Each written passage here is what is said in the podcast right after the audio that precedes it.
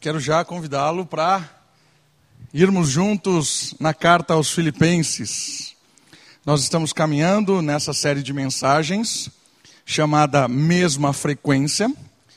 E sempre quando vou começar, eu quero explicar qual é a referência. Nós estamos usando a ilustração de uma frequência sonora. E essa ilustração vem de uma percepção de que no meio da carta aos Filipenses tem uma música, um poema. E essa música, ela toca a mensagem da humilhação e exaltação do Senhor Jesus.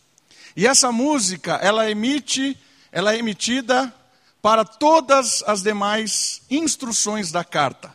É como se fosse uma onda sonora de rádio emitida por uma antena com essa música e ela se espalha por todas as instruções que aparecem na carta aos Filipenses. E cada uma dessas instruções, que domingo a domingo nós estamos parando, observando, lendo, meditando, aprendendo, sendo desafiado, ela vem essa canção e nós somos desafiados pelo poder do Espírito a alinhar o nosso coração como se fosse um rádio, ajustando a frequência para que a gente possa ouvir a canção que vem do alto e o nosso coração se deleitar, se consolar, se animar à música do Senhor Jesus. Mesma frequência, eu ajusto a frequência do meu coração no poder do Espírito para poder ouvir a instrução que vem do alto, que vem da canção do centro da carta. Essa é a ideia de mesma frequência. E esta frequência, quando nós ouvimos a música de Cristo, nós aprendemos uma verdade que está latente, clara em todas as instruções da carta, e nós temos repetido ela domingo após domingo, e hoje você vai ver essa instrução como exemplo na vida de dois personagens. Hoje você vai ver o que acontece na prática de alguém que está ouvindo essa música e está vivendo na mesma frequência. Porque quem ouve a música entende que o viver cristão significa ver a sua própria história como uma expressão vivida da história de Jesus. Ou seja, quando a mesma frequência acontece no coração de um indivíduo, a sua história é uma expressão da história de Cristo. Não sou eu mais quem vivo, Cristo vive em mim. Ele cresce e eu diminuo. Essa é a ideia da instrução que vem da música. E hoje nós vamos observar na instrução de, de Paulo aos Filipenses dois personagens que vão revelar algo muito importante das histórias bíblicas. Entender que os crentes do primeiro século, os crentes que viveram junto com os apóstolos, eram gente como a gente. Porque às vezes a gente vai para as Escrituras, a gente vai para a Bíblia, a gente vai para essas histórias extraordinárias, percebendo Deus agindo, e a gente se distancia deles, como se fossem homens e mulheres muito melhores do que a gente, muito mais espirituais, muito mais perto de Deus do que a gente. E aí a gente acaba é, olhando eles como algo inalcançável, vira uma devoção, às vezes vira até uma adoração a esses personagens. Mas é muito legal na história de Atos, por exemplo, quando Lucas vai narrando as comitivas evangelísticas passeando pelas cidades levando o evangelho.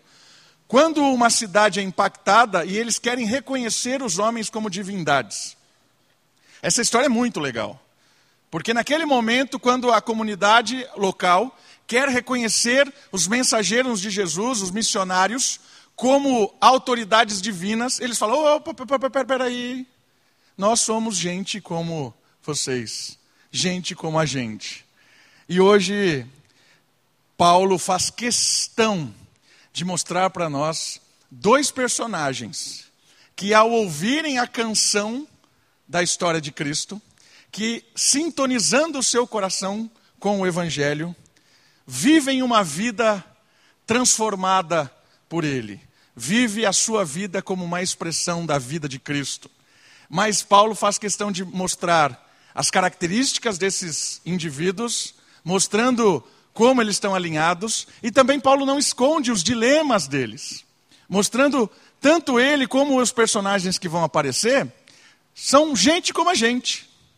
E por que que essa mensagem aparece agora na carta aos Filipenses? Para que a gente se aproxime desse povo, para que a gente se identifique com eles, para que a gente não olhe eles como super-heróis. Não, eles estão mais perto da gente do que você e eu podemos imaginar. Por isso eu quero convidar você a abrir a sua Bíblia, no segundo capítulo, e nós vamos ler a partir do verso 19. Eu quero ler do 19 até o 24, que vai contar a história do primeiro personagem, e depois a gente lê do 25 até o 30, que é a história do segundo personagem. Vamos lá? 19 ao 24. Diz assim a palavra de Deus: Espero no Senhor Jesus, em breve, vos enviar Timóteo, para que eu também me anime, recebendo notícias vossas, porque não tenho nenhum outro com esse mesmo sentimento, que sinceramente cuide do vosso bem-estar, pois todos buscam o que é seu e não o que é de Cristo Jesus. Mas sabeis que ele deu provas de si e, como um filho ao lado do Pai, serviu comigo em favor do Evangelho. Assim, espero enviá-lo logo, que a minha situação seja definida. Mas confio no Senhor, que também eu mesmo irei em breve. Qual é a situação? Lembrando, Paulo está preso, Paulo não sabe o que vai acontecer, Paulo ele não sabe se ele vai ser condenado ou se ele vai ser liberto. A expectativa dele é liberdade. A expectativa dele, inclusive, é ir visitar essa igreja na cidade de Filipe. Ele sabe que a igreja tem sustentado ele, tem sido parceira e que tem algumas dificuldades. Ele sabe que a igreja está um pouco dividida por algumas questões, talvez bobas. E Paulo fala para eles: Eu vou estar com vocês, eu vou sanar essas dificuldades que são pequenas, perto do que vocês estão envolvidos na obra. Mas eu vou mandar Timóteo, eu quero que Timóteo vá. Timóteo chegue, possa apacentar o povo, dar ânimo, corrigir, agregar pessoas. Eu confio em Timóteo. Então, Paulo está na expectativa de mandar Timóteo, mas ele termina esse trecho dizendo que não é agora que ele vai mandar Timóteo, porque Timóteo está sendo bem importante para ele nessa, nessa última fase, talvez, é, de liberdade ou de condenação. Então, ele está na expectativa e, e Timóteo está sendo útil para ele. Vamos conhecer um pouquinho mais sobre Timóteo olhando esse texto bíblico. E também os demais textos bíblicos. Né? O jovem Timóteo. Quem era Timóteo? A Timóteo, talvez nessa época, tinha aproximadamente 35 anos. Era uma idade considerada jovem para alguém que seria mestre, que seria pastor, que seria presbítero, alguém que estaria ensinando. Normalmente, os anciões da igreja eram pessoas mais experientes. E Timóteo, um jovem pastor, um jovem discípulo, aprendendo ainda a caminhar na carreira cristã. Criado na fé por sua mãe Eunice e a sua avó Lloyd, isso está em Timóteo. Então ele tem uma instrução cristã desde pequeno. Sua avó, sua mãe, caminharam ele, ensinaram desde pequeno as instruções cristãs ele é conhecedor do Evangelho, ele já conhecia a mensagem do Evangelho desde pequeno, pelas experiências dos seus familiares. Cresceu ouvindo as histórias, ouvindo as histórias do Deus de Israel, ouvindo as histórias do Senhor Jesus, tão próximo ali. Então era alguém instruído. Ao mesmo tempo, também ele era filho de pai grego, talvez não cristão, não sabemos, a Bíblia fala muito pouco do pai de Timóteo. A gente sabe que ele era grego, não era judeu. Né? Então a gente não sabe muito bem a experiência dentro da sua família. A Bíblia conta pouco, talvez quase nada, sobre o relacionamento dessa família. Mas sabemos algo muito interessante sobre Timóteo e Paulo. Nós sabemos que ele era companheiro fiel de Paulo em várias cidades, que o livro de Atos nos ajuda. Paulo em Filipos com Timóteo, em Tessalônica, em Corinto, em Bereia, em Éfeso e agora na prisão. Timóteo é um jovem que se apaixonou pelo Evangelho e se apaixonou pelo reino de Deus, pela obra do Senhor. E ele começou a caminhar lado a lado com o apóstolo Paulo. Estava nas suas viagens missionárias, estava nas igrejas, estava nessa, eh, nas igrejas, entenda a igreja não no ambiente que nós temos hoje. Igreja eram grupos pequenos que se reuniam nas casas, na formação de outros. E a gente lê um trecho hoje da carta de Paulo a Timóteo, ajudando ele a organizar o seu plano de pastor. Há uma formação interessante. Quem é Timóteo descrito aqui? E aqui nós vamos perceber, na noite de hoje, alguém que alinhou a frequência com a música que vem do centro da carta. Porque o texto bíblico diz que Timóteo, vamos ver as características dele. Timóteo tem um sentimento admirável.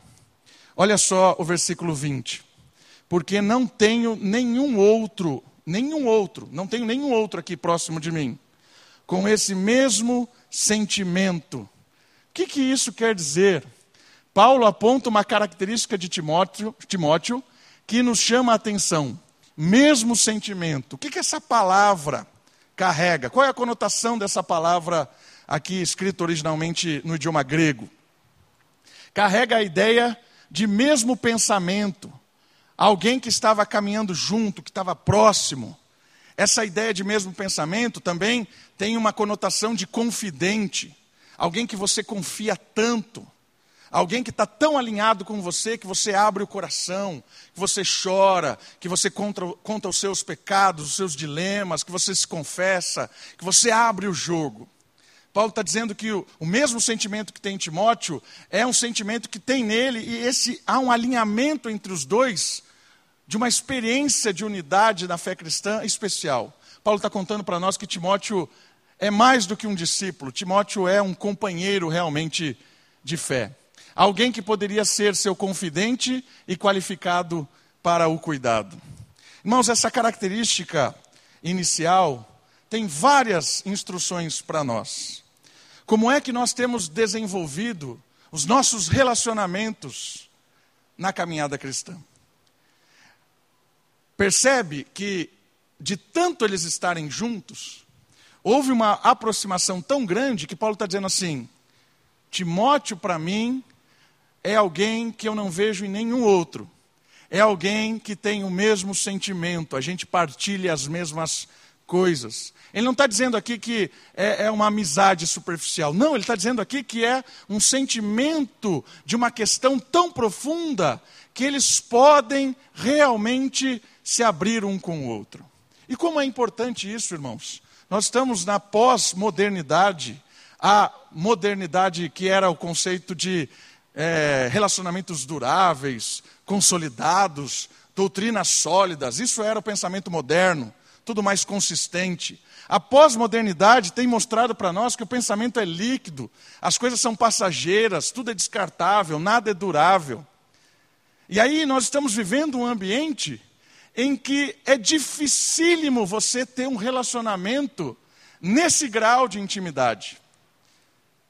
Nem com os nossos, nossos cônjuges, às vezes, a gente tem esse grau de intimidade, de poder abrir o coração, de poder chorar, de poder estar alinhado na mesma frequência. E o quão importante isso aqui é. Nós estamos sendo chamados à atenção nessa primeira instrução, na primeira característica que Timóteo apresenta, de que isso é fundamental para a caminhada cristã. Nós precisamos nos identificar com pessoas. Nós precisamos nos aproximar de pessoas. Nós precisamos realmente ter pessoas a quem nós confiamos o nosso coração, o nosso sentimento, as nossas dúvidas, as nossas incertezas. Pessoas com quais a gente pode realmente contar. Queridos, isso aqui é dificílimo. É dificílimo. Às vezes a gente desenvolve amizades, e amizades muito, mas muito superficiais. A gente fala assim: ah, Fulano é meu amigo, Fulano é minha amiga, amigaço. Aí você pergunta: quais são as experiências que vocês têm? Ah, a gente almoça junto todo final de semana, a gente já viajou junto, a gente fez não sei o que junto. Tá, beleza, vocês fizeram isso tudo junto, mas o que é que mostra realmente uma profundidade nesse relacionamento? E aqui é o diferencial da fé cristã. Porque nós precisamos ter pessoas que nós podemos realmente desnudar o nosso coração. Eu tenho um grupo de WhatsApp do meu seminário, do seminário onde eu me formei, e ali tem 13 homens. A gente se formou em 2008, 2009. E aí nós formamos o grupo e tá lá. Eu e o Vagão, que é lá de Santa Catarina, o Diego, que é de Gramado, o Tiago, que é da Bahia, o Fabiano, que está lá nos Estados Unidos, nem sei onde ele está. Espalhou, pessoal, o Henrico, que está em São Paulo. E foi muito legal. Ontem nós começamos a conversar sobre. Começamos a conversar coisas aleatórias sobre ministério. E aí alguém disse: Eu gosto desse grupo porque aqui a gente fala coisas que a gente não fala para ninguém. Aqui a gente abre o coração e a gente pode se ajudar. Às vezes a gente acha que a, que a, que a tecnologia só também traz malefícios. Na verdade, não. A tecnologia traz muito benefício. Para você ter uma ideia, um dos nossos irmãos ali estava tendo um relacionamento difícil com a esposa, estavam quase se separando, e aí ele abriu o coração lá, o outro já ligou para ele, já conversaram, se aproximaram, e eles estão caminhando. A última notícia que a gente teve que eles estão se sentaram os dois juntos, estão se acertando. E olha que interessante. Para quem ele abriu? Ele abriu ali para pessoas que a gente criou uma confiança. São homens que se formaram juntos, caminhamos cinco, seis anos no seminário, criamos uma identidade, criamos uma aproximação, e ali a gente consegue abrir nossos dilemas, ali a gente consegue aconselhar uns aos outros, ali a gente consegue ter um sentimento. Aí você diz, ah, todo mundo pensa igual. Não, não pensa igual, não. Ali nós temos pessoas que são da igreja batista, menonita, você tem arminiano, você tem calvinista, você tem é, cara que eu nem sei o que ele acredita mais, de tão maluco que ele está. Mas na hora que a gente começa a falar dos dilemas da vida, Cristo nos une. Cristo nos une nos dilemas da vida. E é muito interessante isso. A unidade que nós temos no Evangelho. Eu queria animar você a ter alguém assim. Eu queria incentivar você, meu irmão, minha irmã, a ter uma amizade assim. É claro que não é de uma hora para outra. É claro que você não vai contar tudo no dia seguinte que você decidiu fazer isso. Mas que você se aproxime de uma pessoa ao ponto de você poder se despir das suas máscaras, das suas vestes, dos seus sentimentos, das suas dúvidas. É no momento em que a gente tira a nossa armadura, é que Deus nos reveste com a armadura do Espírito. É nessas conversas, nessa aproximação, que Deus usa pelo Espírito a boca, a maturidade e o relacionamento com alguém. Precisamos de relacionamentos próximos, como Paulo e Timóteo. Timóteo recebe a atribuição de ter o mesmo sentimento que Paulo. Uma outra, uma outra palavra que aparece é que Timóteo revela uma abnegação, abrir mão inspiradora. Olha só o versículo 21. Final do 20. Sinceramente, cuide do vosso bem-estar ele é alguém que eu conheço e ele vai cuidar de vocês. Por quê? Versículo 21. Pois todos buscam o que é seu. Ou seja, todos aqui estão correndo atrás do seu interesse, da sua vida, de resolver aquilo que é importante para você. Mas não é assim com Timóteo. Por quê? porque ele não está buscando o que é seu, mas o que é de Cristo. Queridos, isso aqui, aqui é um golpe para nós, na nossa, principalmente na nossa visão de mundo. Paulo aponta que um de, uma das, de suas qualidades, Timóteo, estava na demonstração prática de que ele buscava os interesses do reino, do reino de Deus, em contraste com os outros. Né? Todos buscam o seu próprio interesse, em busca do que era propriamente seu. Aqui também há um engano no nosso pensamento. Às vezes a gente acha que a nossa cultura, o nosso momento histórico, ele é egoísta. Né? Agora as pessoas vivem o egoísmo. Foi o celular, foi a internet que fez as pessoas serem egoístas, se afastarem umas das outras. Não é, não foi. Foi a serpente lá no, lá no jardim. Desde a serpente, o ser humano parou de pensar em humanidade e começou a pensar em amor próprio. Humanidade é o relacionamento, a unidade, é isso que é demonstrado na Trindade. Deus criou a humanidade para ser uma expressão visível de quem Ele é, um Deus trino, Pai, Filho e Espírito harmonicamente vivendo. Queria que a humanidade fosse uma expressão da Trindade. Mas Satanás colocou a proposta da autonomia. Satanás disse para o ser humano: pense por si só, viva por si só, aplique a sua lei, o seu gosto, o seu jeito, esquece o que Deus está falando. Desde então, nós temos pessoas que correm atrás de si mesmo. E correr atrás de si mesmo é correr para a morte. Então, irmãos, esqueça, não é a nossa geração que é uma geração egoísta.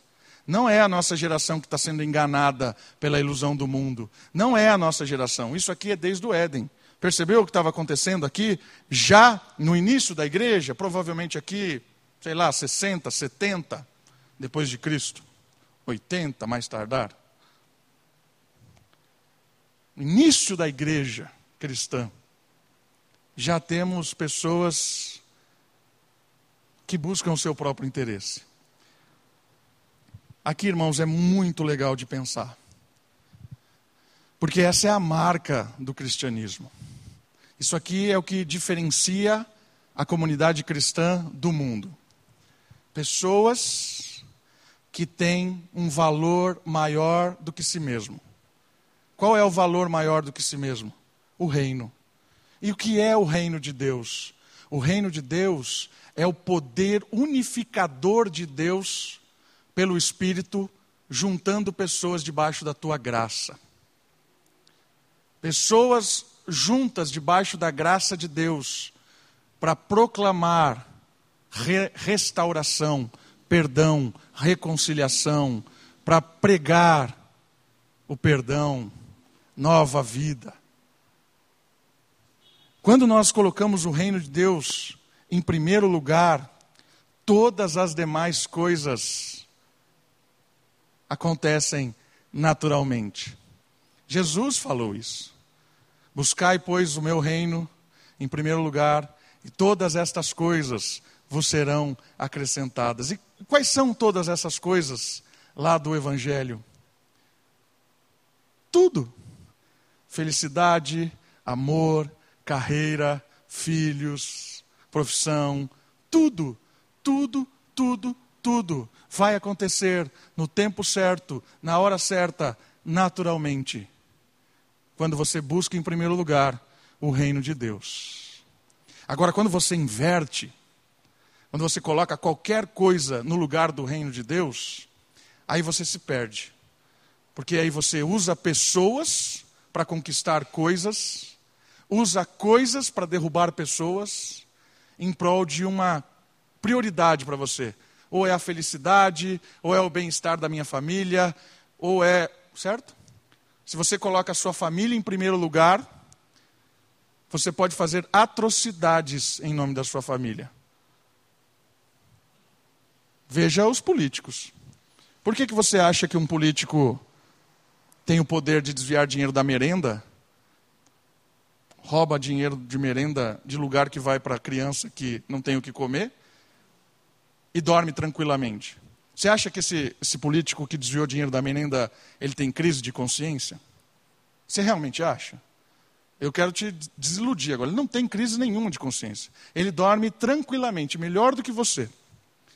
Sabe por quê? Porque ele estabeleceu muito bem as prioridades dele. A prioridade dele, às vezes, é a família dele, que vem antes das crianças que estão passando fome. Então, se ele está atendendo a família dele e os bens que ele precisa, pouco importa. Isso parece atrocidade, e é atrocidade, mas isso parece distante? Não é distante, queridos. Se você e eu bobearmos e tirarmos o reino de Deus de primeiro lugar da nossa vida, colocarmos qualquer coisa, uma pessoa, a família, o pai, a mãe, o neto, o irmão, a felicidade, a carreira, o que você colocar em primeiro lugar, se não for o reino de Deus, é morte. Tenha certeza disso. E Paulo está dizendo aqui: uh, Timóteo surpreende. Por quê? Porque ele entendeu e ele busca as coisas de Deus em primeiro lugar. Como é que você pode fazer um, um, um cheque de você, né, olhando você mesmo? Porque às vezes você pode perguntar assim: ah, estou vivendo, estou buscando o reino em primeiro lugar. Você pode responder: ah, sim, estou sim, estou pastor, tô, busco o reino de Deus em primeiro lugar. Como é que você pode avaliar isso? Vou te dar três itens.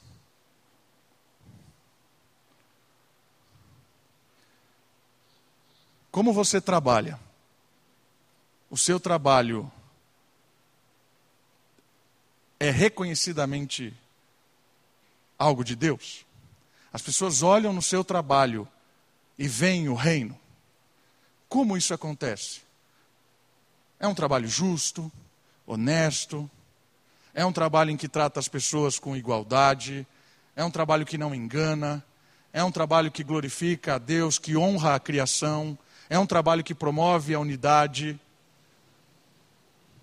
Tem gente que não pensa nisso.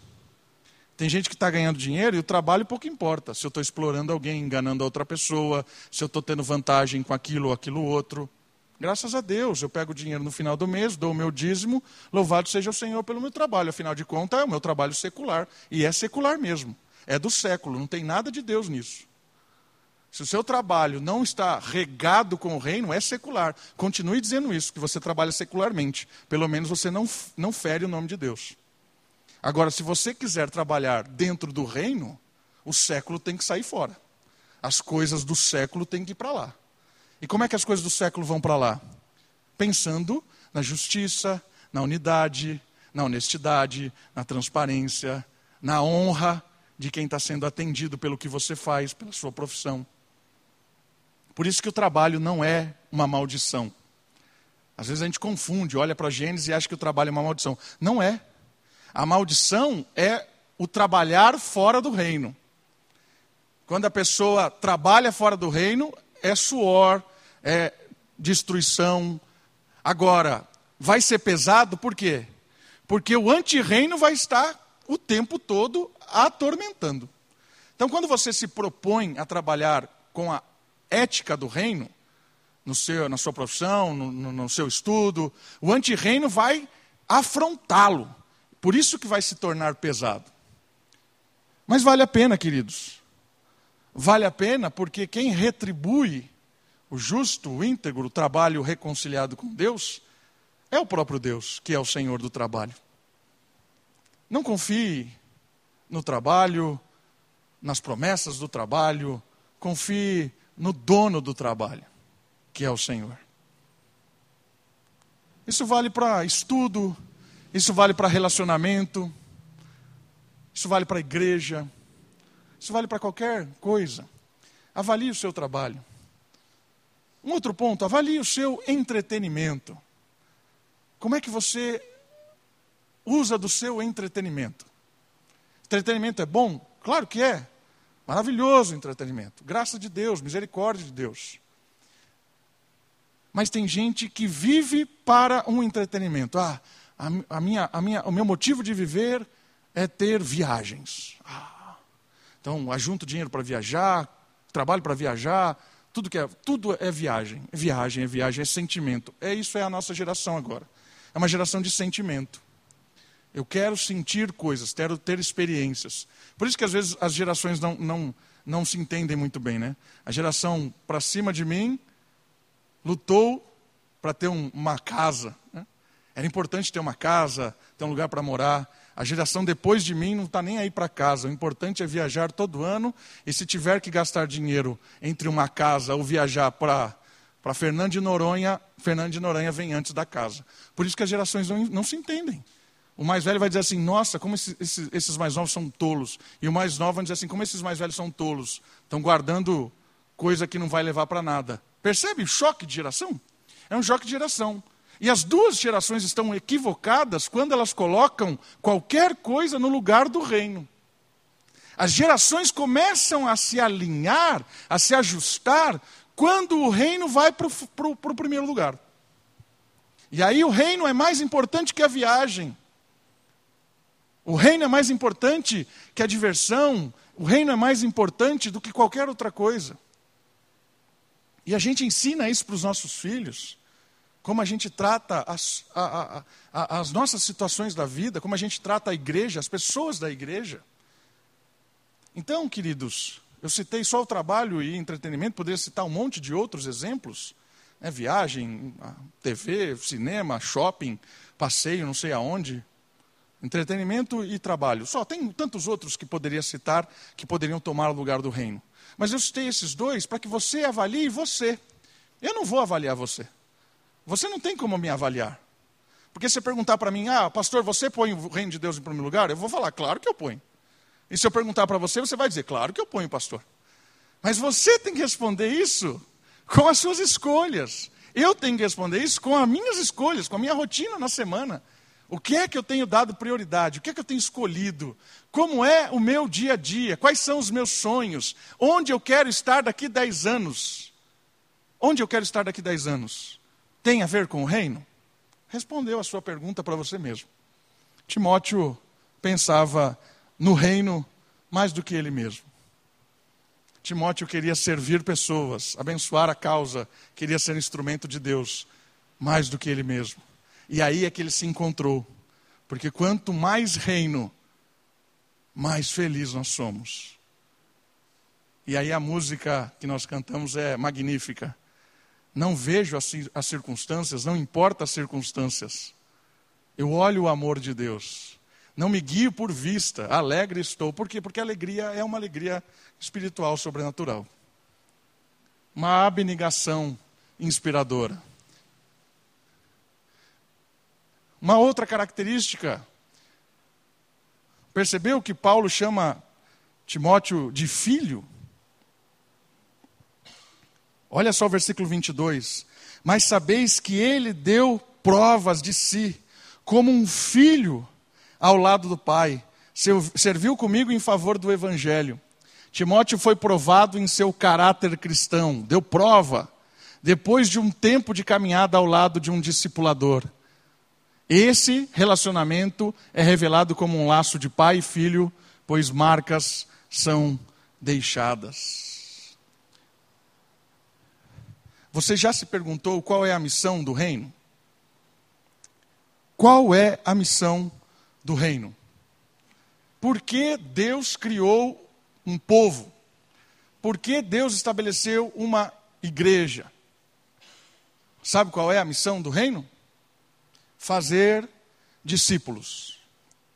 Não é construir casa, não é construir igreja, não é construir coisas, não é fazer campanha, não é fazer reunião de não sei o quê. Eu já toquei nesse assunto e eu acho que é um assunto muito importante. Que a gente tem muita dificuldade em pensar no discipulado. Nós temos facilidade em criar eventos. Quando você pensa assim, pastor, nós, nós precisamos desafiar a igreja a servir mais, a orar mais, vamos supor. Orar mais. Nós oramos muito pouco. Como é que nós vamos fazer com que o povo de Deus aqui ore mais? Quais são as propostas que se criam? Eventos. Vamos fazer uma reunião de oração, semana de oração, entardecer com Cristo, que é o nome do nosso evento aqui. Vamos fazer eventos. Irmãos, eventos não vão fazer as pessoas orarem mais. Os eventos são importantes? Depende. O que é que faz uma pessoa orar mais? Discipulado. E aí que é o difícil. Porque o discipulado não dá para contratar pessoas para fazer no seu lugar. Não dá para terceirizar. Mas a gente gosta de terceirizar. Se tem o evento, ah, minha igreja ora, tem lá a reunião de oração. Nunca fui, mas tem. Toda quarta-feira, vai lá duas pessoas, está tendo lá, você que não está indo. É? Eu terceirizei a responsabilidade de ter um ambiente de oração, não sei quem está fazendo, não sei quem vai, mas eu me alivio, eu digo, não, a minha igreja tem oração, a gente ora toda quarta-feira. Agora, a missão não é criar, construir igreja, fazer eventos, não é isso. É discipulado. E discipulado, queridos, não dá para terceirizar. Sou eu e você que tem que fazer. Então, se a gente quer que as pessoas orem mais, você precisa se aproximar de alguém da igreja e orar. Vamos orar junto? Vamos orar junto? Ligar para a pessoa durante a semana. Vamos orar juntos? Vamos orar? Vamos ter uma rotina de oração, a gente? Vamos, vamos criar um vínculo de oração? E aí você começa a ensinar, discipular, é motivado, motiva, e isso faz com que as pessoas orem mais.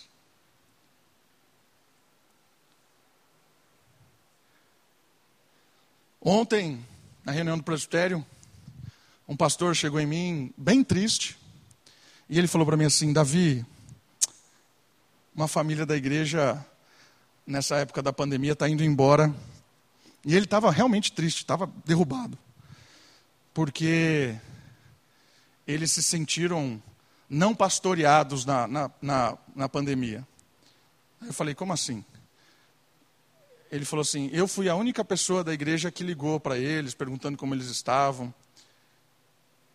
E eles saíram da igreja por causa disso e disseram: Nós estamos saindo porque aqui ninguém, não tem pastoreio, só o pastor.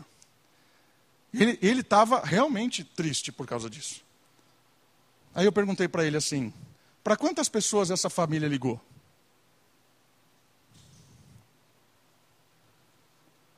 Aí ele falou assim: não fiz essa pergunta.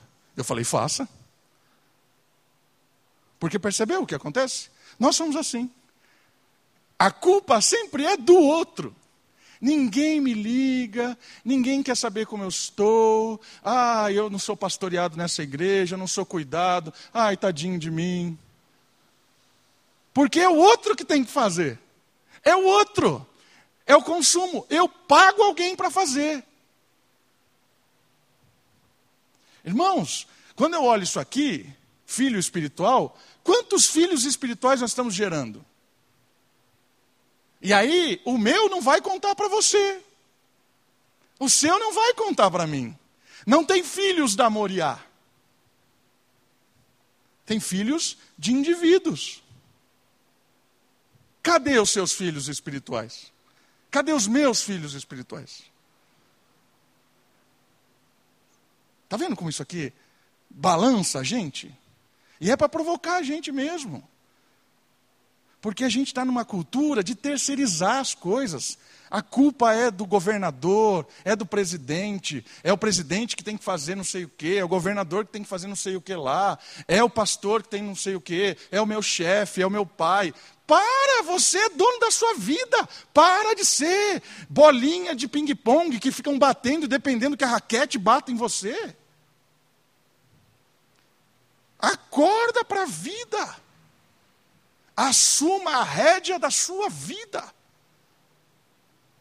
Isso é ser discipulador, porque eu enxergo as minhas responsabilidades, e a minha responsabilidade é pregar o Evangelho, é trazer pessoas para ouvir o Evangelho, não para converter pessoas. Quem converte é Cristo, é o Espírito, mas ser um instrumento de Deus intencionalmente. Eu quero ser usado de Deus na vida dos outros. É uma revolução na igreja, irmãos. É uma revolução sobrenatural em todas as igrejas. Infelizmente, o que eu tenho ouvido e eu não tenho ouvido muito fora, não, dentro do ambiente presbiteriano, falando das, das igrejas presbiterianas que eu conheço. Eu sou presidente do, do presbitério esse ano. Tenho conversado com muita gente. A realidade são igrejas consumistas. Eu pago, se eu não recebo o que eu quero, eu vou embora. Presbiteriano. Qual é a missão do reino? A missão do reino não é da igreja presbiteriana. A missão do reino é sua, é minha. É de cada um a missão do reino. E Timóteo é um exemplo para nós de alguém que foi discipulado por Paulo, cresceu, amadureceu e depois fez discípulos. Propagou o evangelho no dia a dia, na prática. Timóteo foi um filho espiritual e fez filhos espirituais. E o outro personagem? O outro personagem é Epafrodito.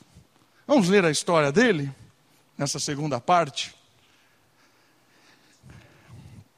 do 25 em diante.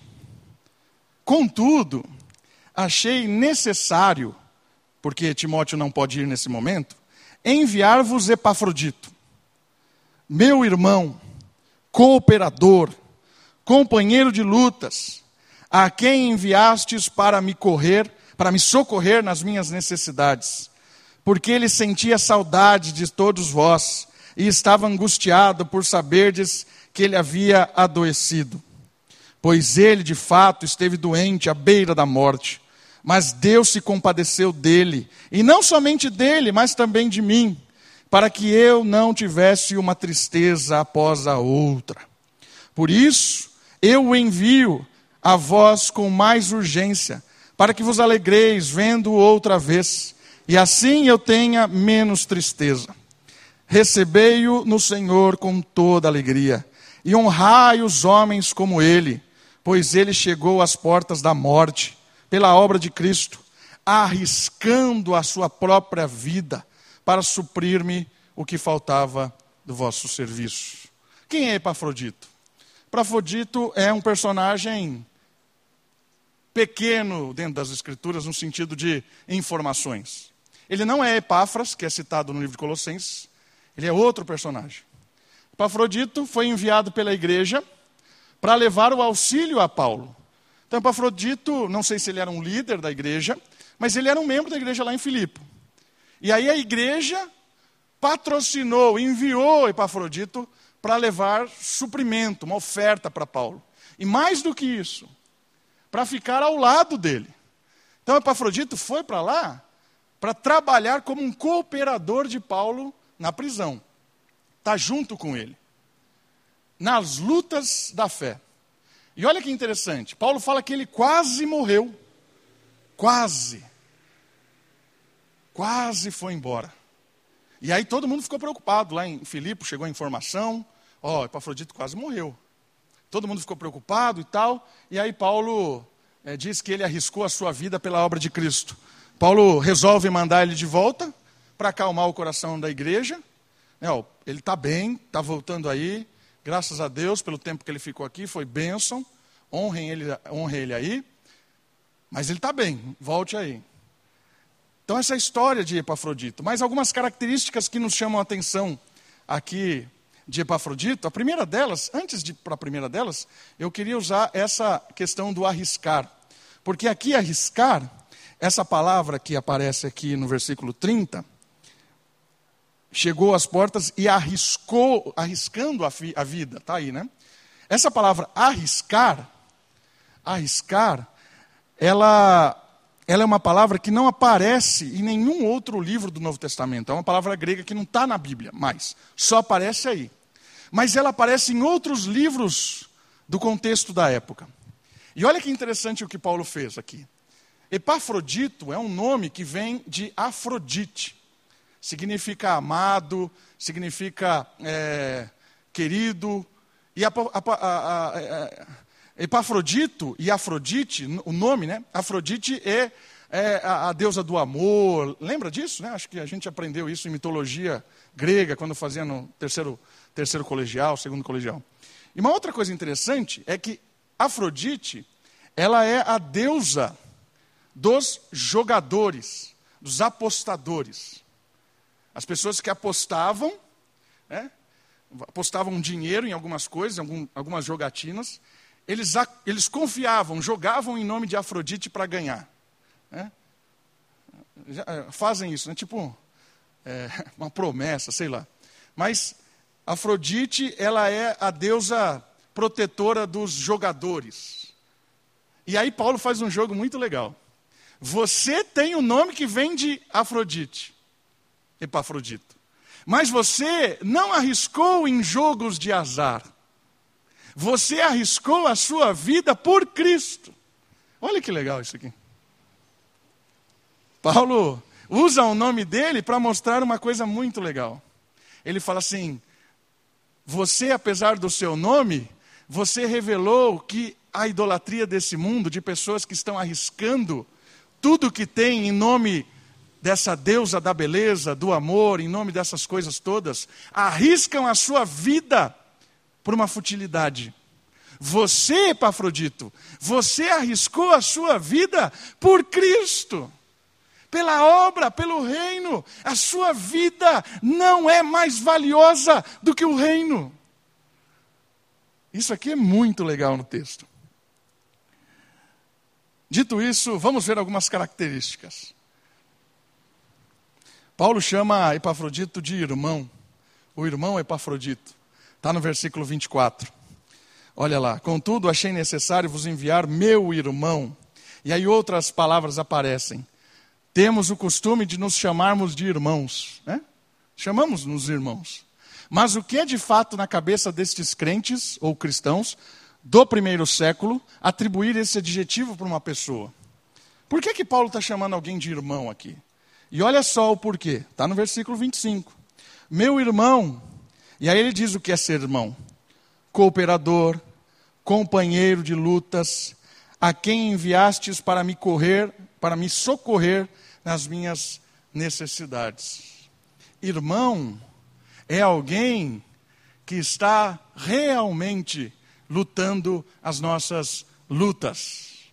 Irmão é aquele que está junto nas lutas.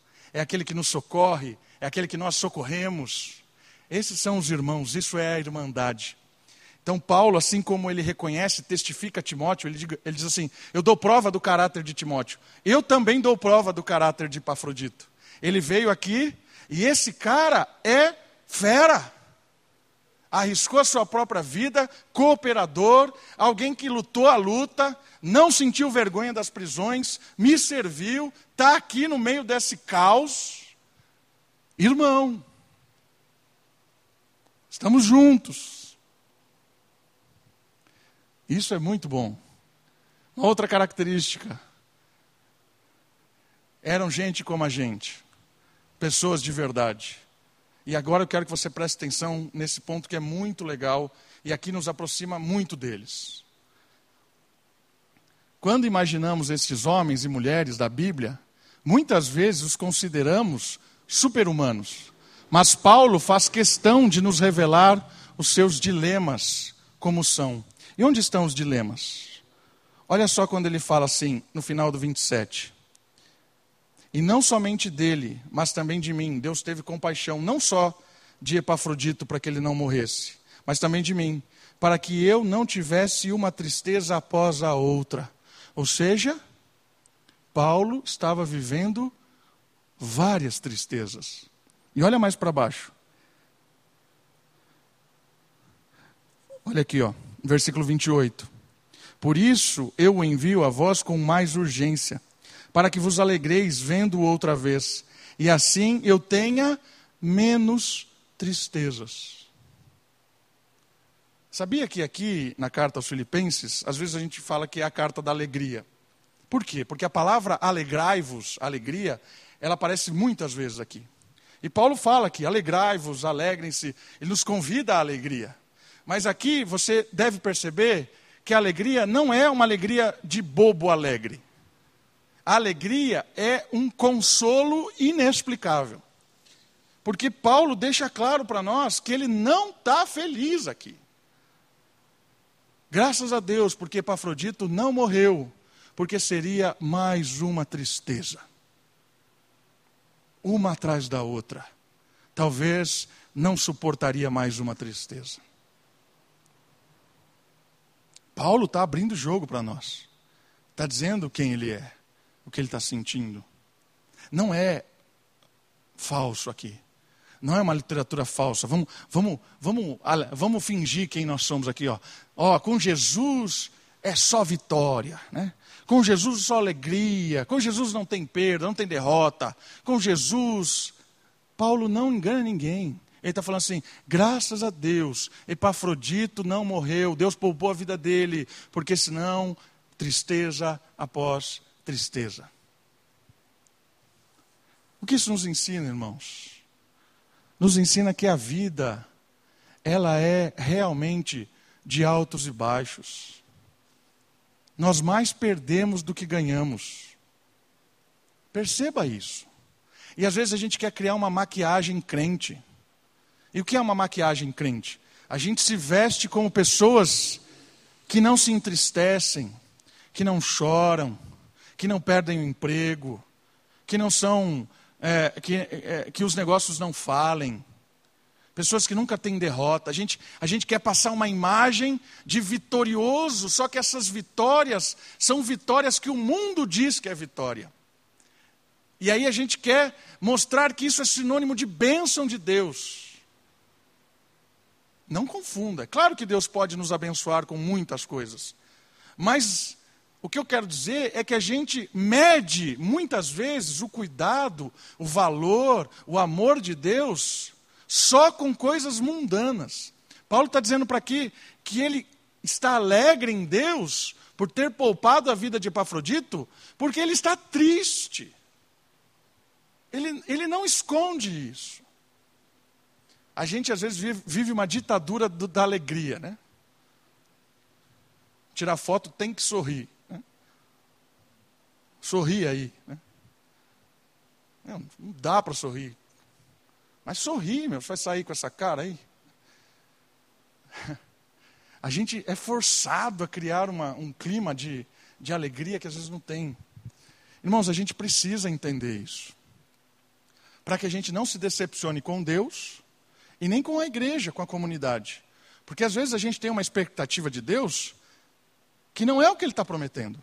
Que Deus está prometendo para nós é a presença dEle sempre. Seja no vale da sombra da morte, seja no vale da alegria, da vitória. Deus está com a gente.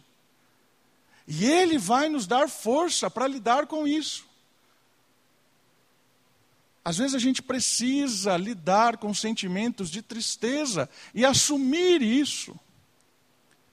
Às vezes a gente tem medo de chorar na frente das outras pessoas, porque a gente não quer mostrar que está triste, decepcionado. Ou às vezes a gente olha alguém chorando e fala assim: esse cara está em pecado, tem alguma coisa errada. Né?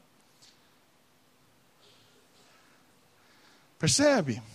Eu queria que a gente tirasse esse peso da ditadura da alegria, tirasse esse peso da ideia de querer mostrar para os outros que estamos satisfeitos, felizes da vida. Não é essa a alegria de Filipenses. A alegria de Filipenses é o consolo de estar nas mãos de Deus, mesmo triste, sabendo que você tem onde chorar. E sabendo que você pode se expor para outras pessoas. Eu não estou falando para você vir aqui na frente, começar a chorar e contar todo. Não é isso. Mas você não precisa usar uma máscara. Porque todos aqui temos dilemas. Todos aqui erramos, perdemos, apanhamos na vida. Todos aqui fazemos escolhas erradas. E é para isso que nós estamos aqui para crescer junto, para se orientar, para pedir perdão, para recomeçar. Né? Lidar com as tristezas em várias dimensões. Sejam tristezas no insucesso de um sonho, sejam tristezas na perda de uma, de uma pessoa querida, sejam tristezas na decepção com alguém tristezas são da vida. Muitas vezes nós temos que abraçar o sofrimento, porque é nesse abraçar o sofrimento que nós encontramos Deus. Deus, quando somos fracos, nos faz fortes. Deus está formando em nós um coração de ouro, um coração transformado. E quem é o padrão? Jesus Cristo. Veja como Jesus Cristo foi formado como ser humano. Ele aprendeu o que era obediência por meio do sofrimento. Hebreus. Jesus Cristo é um homem de dor. Ele é o nosso padrão. Então não fuja dos sentimentos, não fuja da tristeza, do choro. Busque Deus. Encontre a alegria verdadeira em meio à dor. E por último, o último, homens dignos de honra. Versículo 28. Por isso eu envio e aí o 29, recebei-o no Senhor com toda alegria e honrai os homens como ele. Aqui também um outro, um outro ponto muito legal. questão da honra, do respeito, da admiração. Precisamos, como família da fé, reconhecer, admirar e honrar homens e mulheres que são exemplos vivos do Evangelho. Cristo é visto na vida destes que servem. Nós precisamos valorizar pessoas, irmãos. Nós precisamos honrar pessoas que são dignas de serem honradas, de serem pessoas que nos inspiram. A gente precisa fazer isso. E como é que a gente faz isso? Às vezes a gente fala para a pessoa. Às vezes nós somos crentes, a gente tem dificuldade de receber um elogio, né? A pessoa nos elogia por um atributo nosso, a gente tenta dar uma desculpa, né? Fala assim, vou, uh, nossa, Davi, como você é organizado. Esse, seria mentira isso, mas, nossa, como você é organizado. Não, é que você não viu eu, que eu, nossa, eu fiz não sei o quê, nossa, nossa, não, não, não é bem assim. A gente quer fugir dos elogios porque a gente acha que está perdendo galardão no céu, eu acho. A gente quer fugir dessas coisas. Mas aqui que é interessante, os dois aspectos. Hum? Reconhecer nas pessoas qualidades e, e dizer para ela: meu irmão, você é muito bom nisso, graças a Deus, segue firme, glória a Deus por isso. E quando você escuta uma coisa dessa, não tente minimizar. Obrigado, graças a Deus. Recebe o ânimo e toca o barco. A gente precisa honrar mais uns aos outros. A gente é muito bom para criticar. Muito bom. A gente consegue achar falhas em todo mundo. Né? Muito fácil. Achar falhas é muito fácil. Facílimo. Mas pare um pouco e olhe atributos nas pessoas que estão à sua volta, atributos que são dignos do Evangelho, e diga para essa pessoa: que legal, graças a Deus por isso na sua vida. Que Deus continue te dando mais isso. Nós precisamos incentivar uns aos outros com a prática das boas obras, com atributos, com qualidades dignas do reino, porque aí a gente se anima e mais e mais pessoas crescem para a glória de Deus. Mais e mais pessoas amadurecem, mais e mais pessoas se aproximam de Deus que nós possamos ser homens e mulheres inspirados pelo jovem Timóteo, inspirados pelo irmão Epafrodito, que arriscaram a sua vida, que priorizaram o reino, sofreram, mas venceram, porque a vitória é muito mais do que apenas viver. A vitória é estar com Cristo para sempre. Vamos orar? Abaixe sua cabeça, feche os seus olhos, olhe ao Senhor, louve a Ele. Peça a Ele que possamos ser homens e mulheres inspirados pelo Evangelho.